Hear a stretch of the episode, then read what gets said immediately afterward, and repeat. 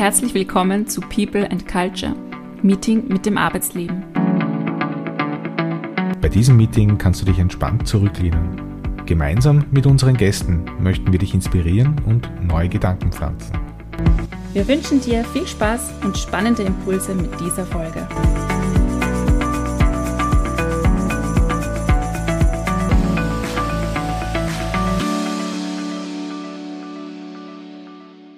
Ja, hallo, ich freue mich, dass wir heute Christina bei uns begrüßen dürfen.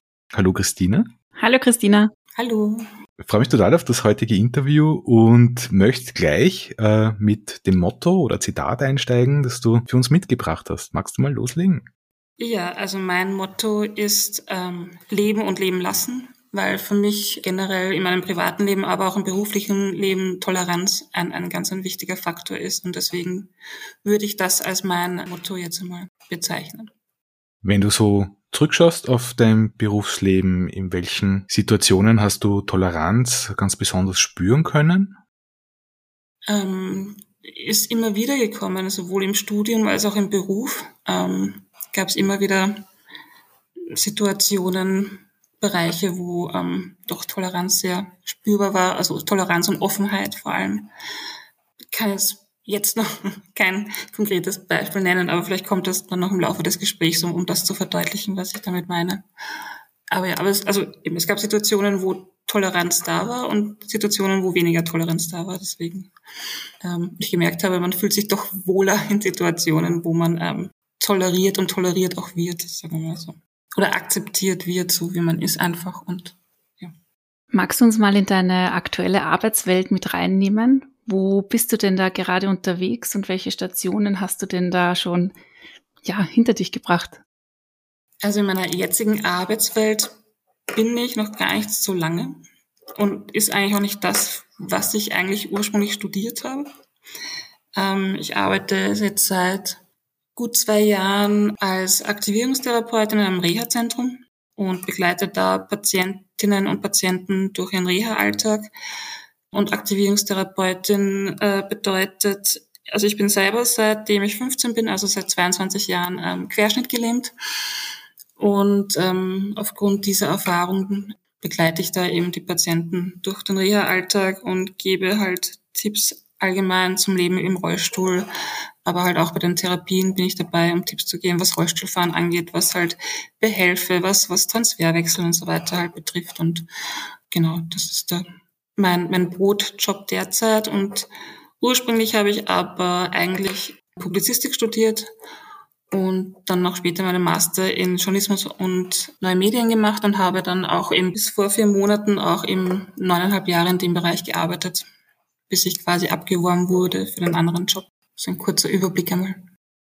Also eigentlich schon ganz, ganz breite Erfahrung gesammelt. Mhm. Ja. Vom, vom Studium ins erste Arbeitsverhältnis dann im, im Kommunikationsbereich und äh, eben jetzt ganz woanders gelandet.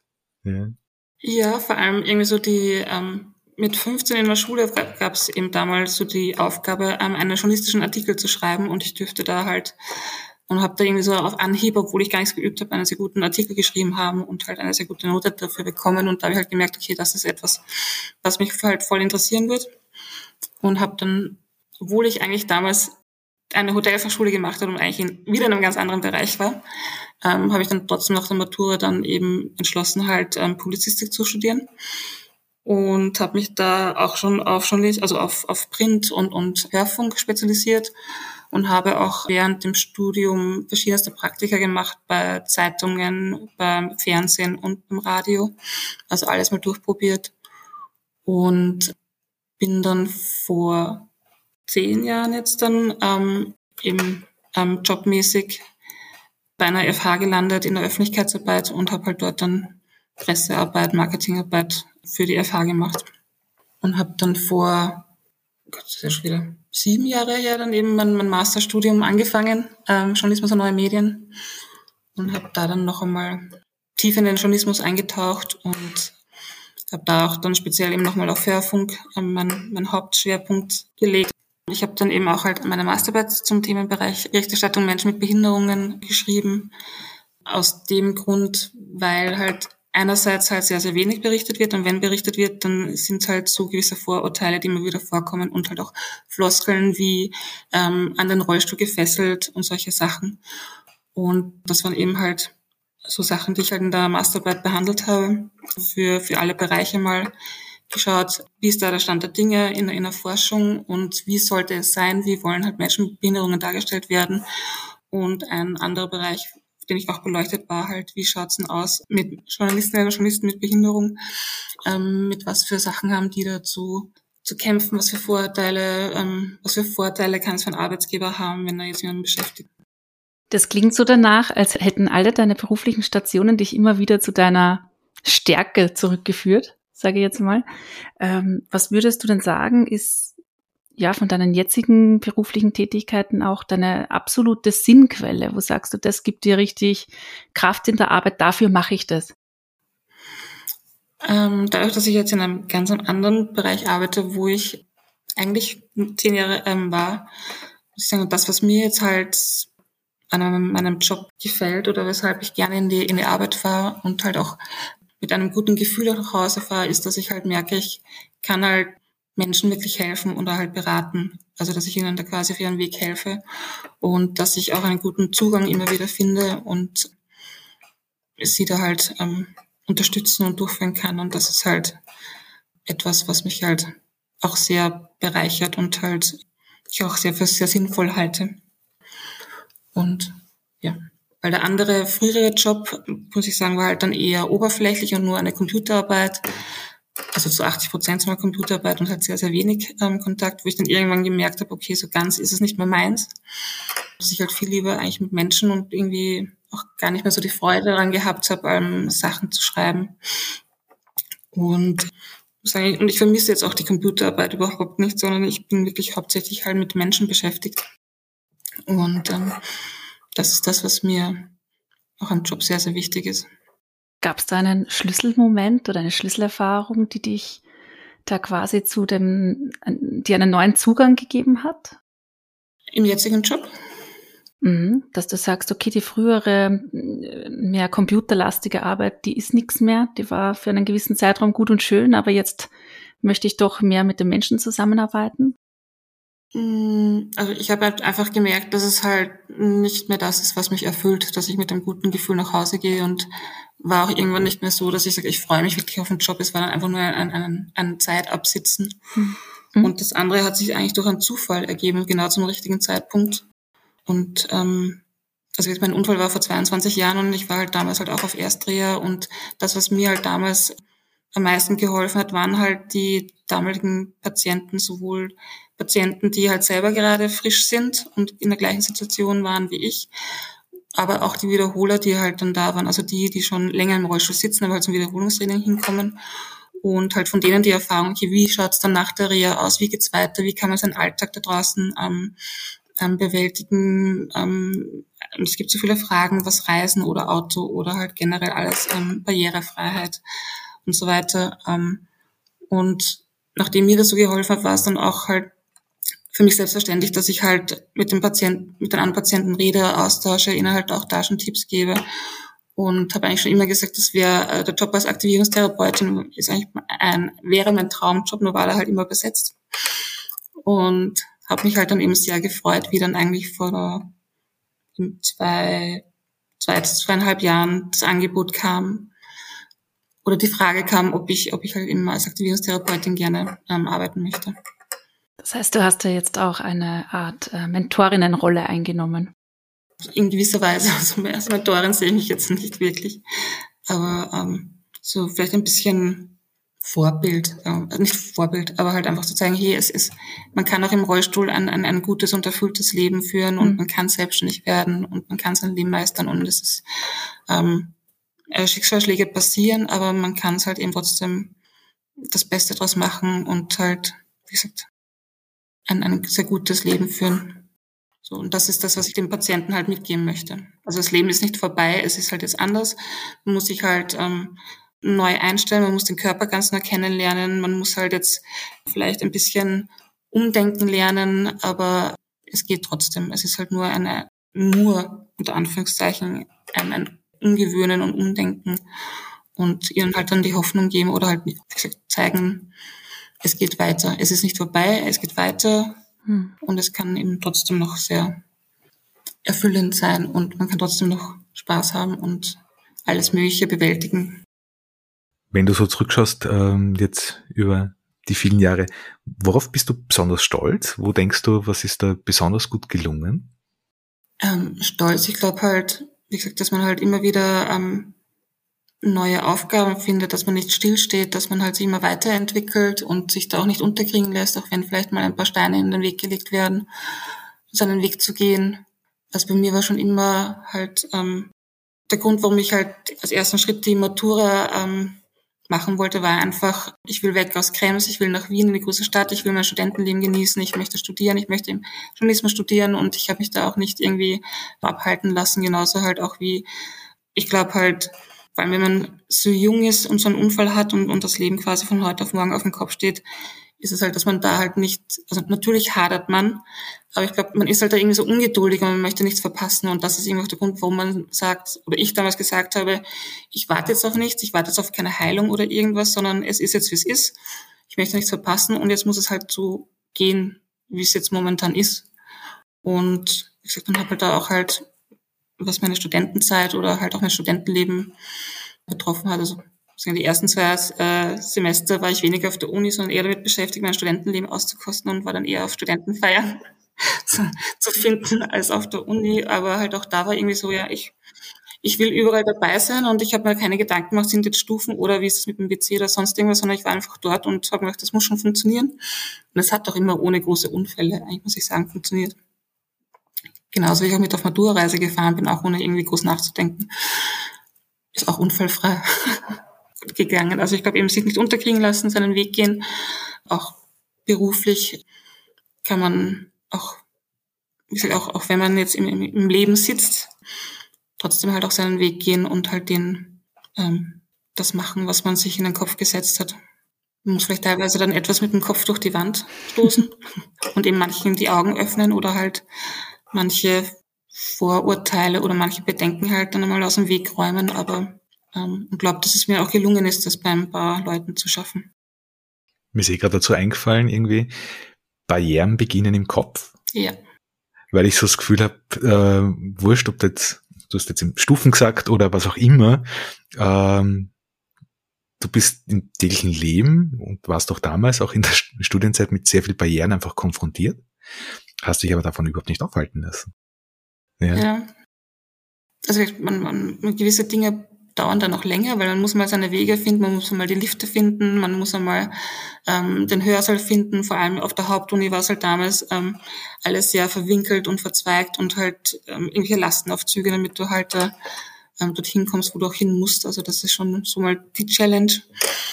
Und ja, und sage auch später halt dann im bei meinen Praktika, also die ersten Praktika waren eher dann so hauptsächlich im redaktionellen halt Bereich, also in der Redaktion ähm, wo ich dann halt viele Telefoninterviews und so weiter gemacht habe. Aber dann habe ich ähm, ein sehr langes Praktikum beim Privatradiosender ähm, gemacht, fünf Monate lang.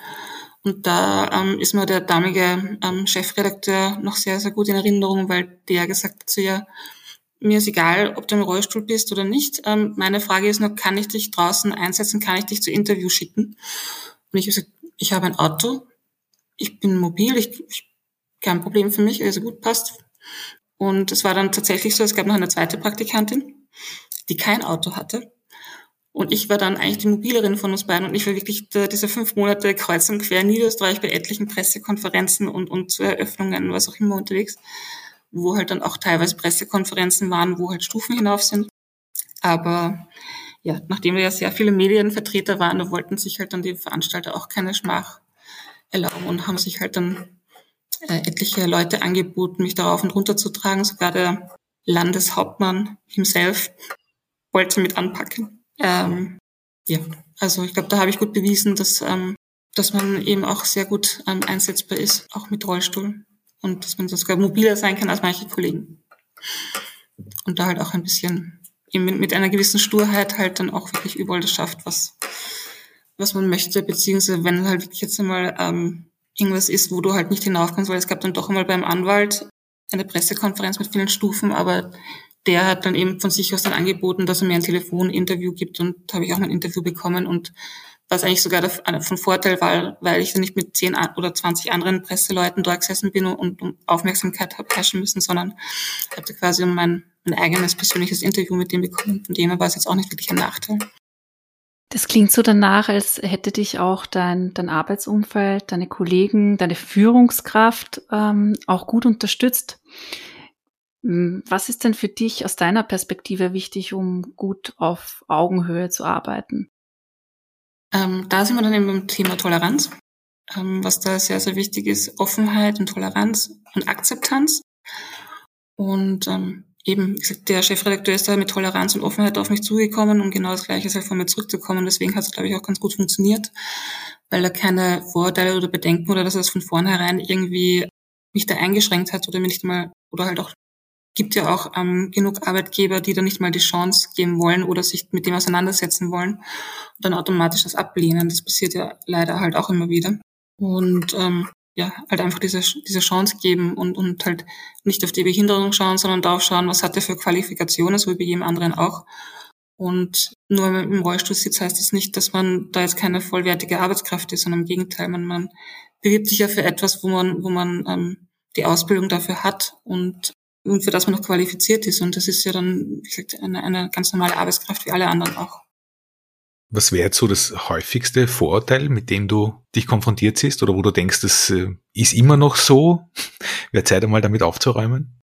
Ähm, also ich muss sagen, bei mir selber gar nicht so viel, aber ähm, in meiner Masterarbeit habe ich mich ja auch mit dem Thema beschäftigt, vor allem halt ähm, mit den Vorurteilen, also laut Forschung. Und da ist dann halt eben eben schon mal das Erste, dass halt viele Redaktionen nicht barrierefrei sind und was halt dann wirklich halt ein, ein Kriterium ist, wo man sagt, gut, da kann ich halt nicht arbeiten, wenn das nicht barrierefrei ist.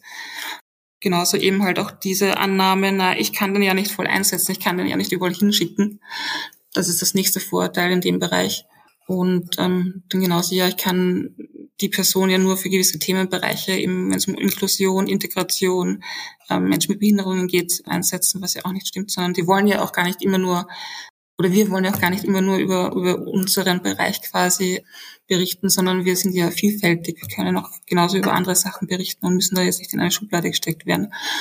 Und Vorteile auch für die gesamte Redaktion so, ist, dass die ja halt dadurch auch ähm, ganz neue Perspektiven kennenlernen, dass die halt auch da eben mit gewissen Vorurteilen halt aufräumen können oder halt ähm, sehen können, dass das ein Mensch mit Behinderung genauso ein vollwertiges Mitglied, Redaktionsmitglied ist wie alle anderen auch und halt voneinander lernen. Also man kann von jedem Menschen, finde ich, lernen, weil keiner ist gleich. Jeder hat seine, seine Kämpfe auszufechten und ich finde, da kann man eben immer voneinander lernen und das halt auch in, Redaktionen und genauso halt, wenn eben dann mal ein Artikel erscheint oder ein Beitrag, eben wo es um Menschen mit Behinderung geht oder um Inklusion, ist es auch gut, jemanden in der Redaktion zu haben, der eben sagt, ähm, dieser Floskel solltest du jetzt nicht verwenden oder genau dieses Vorurteil solltest, solltest du jetzt nicht bestätigen. Also ich glaube, das ist auch ganz wichtig, ähm, weil halt eben, wie gesagt, in der Berichterstattung halt sehr, sehr viel dieser Vorurteile vorkommen und da ist halt gut, oder das ist halt ähm, die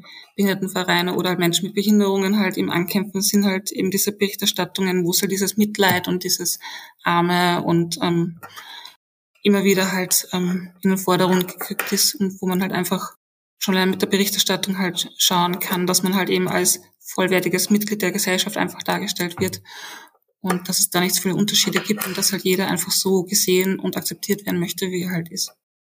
Und ich finde, das passt ja ganz super, ganz allgemein zu, zum Thema Diversität. Mhm. Ja, ja, und lässt sich jetzt perfekt umlegen, ob man jetzt eben ähm, selbst ähm, einfach mit einem Handicap umgehen muss oder ob es aufgrund der Hautfarbe ist, ob es aufgrund der Sprache ist, aufgrund der sexuellen Orientierung, äh, Orientierung was auch immer. Ja. Ich glaube, da werden im, im, im Alltag einfach immer noch sehr, sehr viele Grenzen gesetzt und sind mit sehr vielen Vorurteilen konfrontiert.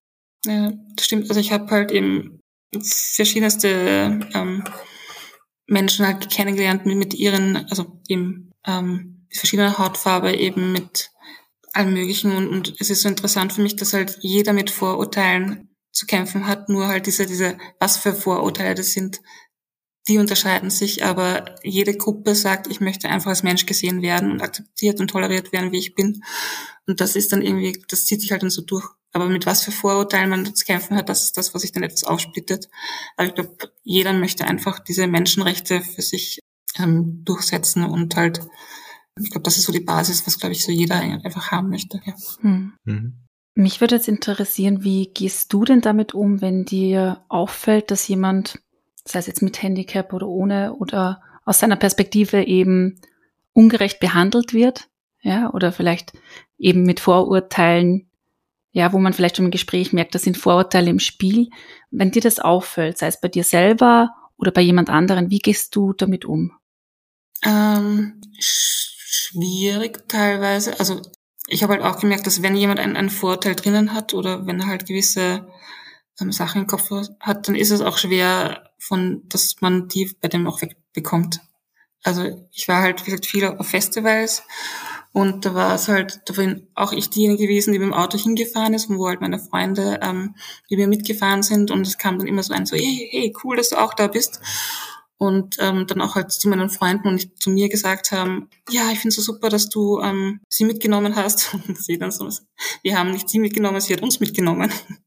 Und dann mit denen halt, also der dann auch mit denen zum Diskutieren angefangen hat und sie probiert haben zu erklären, sie hat uns mitgenommen und, und sie ist jetzt keine Belastung oder es ist für mich uns jetzt nichts Besonderes mitzunehmen, weil sie einfach unsere Freundin ist, so wie alle anderen auch. Manche Menschen wollen das gar nicht hören. Also die, die bestehen dann trotzdem irgendwie so auf ihre Meinung. Das ist halt ganz interessant. Ich probiere halt dann trotzdem, wenn ich merke, dass es Sinn hat. Ich bin keiner, der laut wird. Ich bin keiner, der da herumschreit oder herumpöbelt. Ich wir es halt eben mit, mit Aufklären und mit Gesprächen und halt einfach aufgrund meiner Erfahrung und, und so zu zeigen, ähm, meine Meinung da vertreten. Ob er es dann mitnimmt oder nicht, ist dann immer eine andere Sache, aber ich kann sagen, ich habe es probiert. Mhm. Manche nehmen es an, manche sind einfach verblendet und wo es auch merkst, du hast so keine Chance. Ich glaube, das ist ja manchen politischen Themen, da kannst du mit Leuten diskutieren, wie du willst, du kommst auf keinen Nenner. Mhm so ist das, glaube ich, da auch teilweise dann, dass manche so in ihren ähm, Schranken sind, in ihrer, wo es dann gar nicht drauf ankommst. Aber wie gesagt, mein Weg ist halt trotzdem probieren, auf ruhige Art und Weise mit aufklären und wie ich halt noch in der Öffentlichkeitsarbeit tätig war, halt auch mit Berichten da aufzuklären und, und halt gewisse Vorteile einfach probieren halt ähm, aufzuräumen, sagen wir mal so denke mal, gerade für die Aufklärung gibt es ja dann eben ganz, ganz viele Wege, und die du auch schon bestritten, hat, bestritten hast. Ja, das eine ist, in die Konfrontation zu gehen, das andere mhm. ist eben äh, Masterarbeit drüber zu schreiben, über das Thema und so aufzuklären. Ja. ja. Das andere ist einfach äh, Menschen, die damit konfrontiert sind, zu unterstützen. Denke ich jetzt an deine Arbeit als, als Aktivierungstherapeutin oder so. Man kann sich auf viele Wege engagieren, denke ich mal. Mhm. Wenn ich jetzt wieder auch zurückkomme äh, zu dir als Mensch, als äh, Mensch in, in Organisationen arbeitend, ähm, mhm. welche Faktoren sind dir jetzt ähm, ganz besonders wichtig, damit du dich in einem Unternehmen willkommen fühlst? Also ich muss ähm, selbstständig in die Räumlichkeiten kommen. Das ist mal das Erste, dass ich nicht auf Hilfe angewiesen bin, um von A nach B zu kommen. Also das ist mal, also ich bin, mir ist meine Selbstständigkeit sehr, sehr wichtig und das zieht sich überall durch und auch im Beruf. Dann eben, also ich bin halt ein sehr harmoniebedürftiger Mensch. Also ich, mir ist halt dann noch das wichtig, dass ich mich mit meinen Kollegen verstehe und austausche und ähm, dass es da auch ein Miteinander ist und ein, eine Teamarbeit und, und man kein Einzelkämpfer ist. Und ja, so, das sind einmal so die wichtigsten Faktoren. Also es gibt, man merkt halt schnell, wo man richtig und wo man falsch ist, finde ich. Und das, das hat sich dann auch immer wieder bei gewissen beruflichen ähm, Situationen dann auch gezeigt. Und wo man dann auch merkt, okay, es ist Zeit zu gehen, wenn man sich dem nicht mehr wohlfühlt oder wenn man das Gefühl hat, man, man kämpft da teilweise auf verlorenen Posten. Auch immer, also ein, ein sehr, sehr positives Beispiel ähm, für mich war auch mein, mein Journalismusstudium, weil also sowohl meine meine ähm, Studienkollegen, die da sehr, sehr offen meine, waren allgemein ein, ein sehr alternativer Haufen, wo alles, also alle möglichen ähm, Menschen jeglicher, ich glaube, wir haben so ziemlich alles bedient, was es so da draußen gibt, aber halt eher so auf, auf der linken Schiene, glaube ich, halt großteils. Und ähm, das war wirklich ein sehr, sehr netter und harmonischer Austausch. Und ich war da eigentlich von, von vornherein einfach die Christina und, und, und ähm, Teil der Klassengemeinschaft. Und ich sag das, wir haben da halt von Online bis Hörfunk bis ähm, TV alles alles durchgemacht. Und ähm, auch wo es drum gegangen ist, zum Beispiel ähm, technische Einführung von der Kamera, wo wir dann draußen mit der Kamera unterwegs waren, da war dann auch so, na Christina, probierst du? Und ich bin dann quasi zur zur fahrenden Kamerafrau geworden, wo die Kamera auf meinem Schoß gestanden ist und die Kollegen mich geschoben haben. Und also auch das habe ich ausprobieren können. Also es gab wirklich in diesem Studium nichts, was ich nicht mitgemacht habe oder mitmachen konnte. Und da halt auch dank meiner lieben Studienkollegen und halt auch den Vortragenden, die da auch wirklich sehr, sehr sehr offen dem war und dass für sie nie irgendwie ein Thema war, wo es geheißen hat, du bist unsere Studentin, du bist unsere Kollegin und natürlich musst du überall dabei sein. Das war mir ganz selbstverständlich. Und das war halt dann auch von vornherein, dass ich mich wirklich total wohl gefühlt habe und halt auch diese, ähm, ja, im von vornherein Teil dieser Klassengemeinschaft war und wir da auch wirklich sehr, sehr viel miteinander erlebt haben und sehr, sehr viele schöne Momente miteinander gehabt haben. Oder ein anderes Beispiel halt auch, ähm, ich bin halt eine, wenn wenn ich wo bin und so halbwegs zurechtkomme, dann, dann genügt mir das. Ähm, und das ist im Radiostudium, da war halt das Pult etwas weiter oben. Also ich habe halt gerade so noch drüber schauen können. Ich bin blind zu den Knöpfen zwar gekommen, ich habe sie erwischt. Und da ist dann von, von sich aus dann der damalige Technikleiter halt auf mich zugekommen und hat gesagt, Christina, ich habe gehört, dass das funktioniert nicht so ganz 100 Prozent und, und ähm, das können wir besser machen und wir lassen jetzt für dich an einer Plattform basteln, damit du dich da draufstellen kannst und, und besser das Pult betätigen kannst. Also solche Sachen sind halt, wo man sich dann wirklich sehr, sehr, sehr drüber freut, wo man nicht von sich aus sagen muss, sondern wo man einfach so ein bisschen ein, ein Feingefühl hat oder halt Gespür hat und sieht, okay, funktioniert das nicht zu 100 Prozent und, und wir können da helfen und wir, wir haben auch schon eine Lösung dafür. Ähm, das ist dann auch immer sehr, sehr schön oder sehr schön gewesen, dass ich da dann ähm, das angeboten bekommen habe und habe ich dann natürlich auch sehr dankbar angenommen. Und die Sendungen waren dann tatsächlich um einiges besser. ich dann die Knöpfe gut erreichen konnte. ja, ich denke, das sind so schöne Beispiele dafür, wie, wie bestärkend ein, ein Arbeitsumfeld auch sein kann oder die Personen sein können, die äh, mit uns zusammenarbeiten, was ja auch ein ganz wesentlicher Punkt oder ein wesentlicher Teil für eine gute Zusammenarbeit auch ist. Mhm. Gibt es denn bei deinem jetzigen Arbeitsumfeld etwas, wo du sagst, da würde ich gern noch etwas verbessern, einfach noch ein bisschen verändern, so dass es für mich auch gut passt?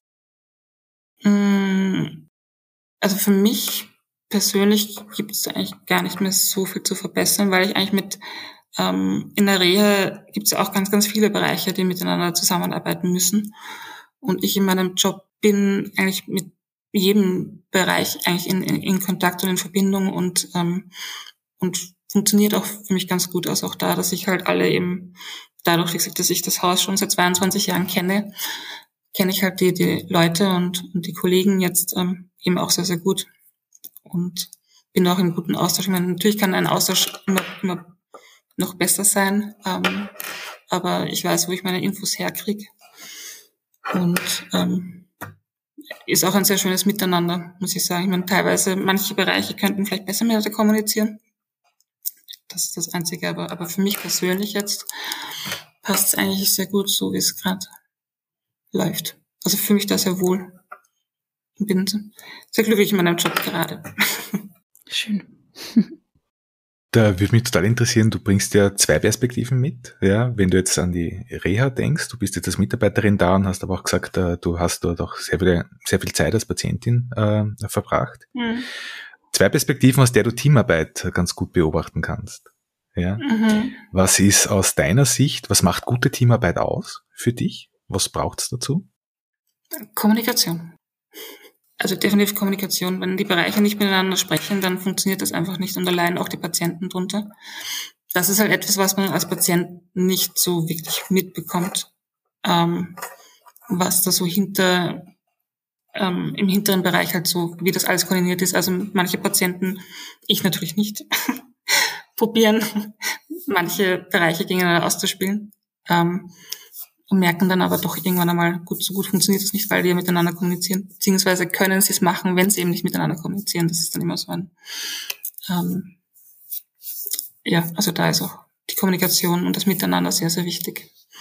Dass nicht jeder sein eigenes Süppchen kocht, sondern dass man das gemeinsam, um das Beste halt auf den Patienten natürlich dann rauszuholen, wenn man da gut zusammenarbeitet.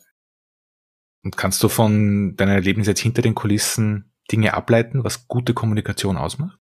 Ähm, also es, es sollte, ja, also halt alle auf Augenhöhe sich einander begegnen und da halt auch kommunizieren und ähm, und halt dann, wenn man etwas im Team bespricht, dann sollte man da auch geschlossen rausgehen und das dann auch nach außen den Patienten und den Angehörigen ähm, so rübertragen. Also es gab schon Situationen, wo etwas abgesprochen wurde und dann im ähm, im Team sich da nicht alle dran gehalten haben und dann der andere Bereich halt irgendwie komplett blöd da sitzt oder, oder das Gefühl hat, er hat jetzt irgendwie so das, den Messer im Rücken und, und sitzt da quasi perplex und, und ist jetzt einer Situation ausgesetzt, auf der er jetzt nicht wirklich vorbereitet ist. Also da ist das eben etwas, wo sich zeigt, dass Kommunikation und Teamwork ähm, sehr, sehr wichtig ist und dass man da wirklich geschlossen vorgeht.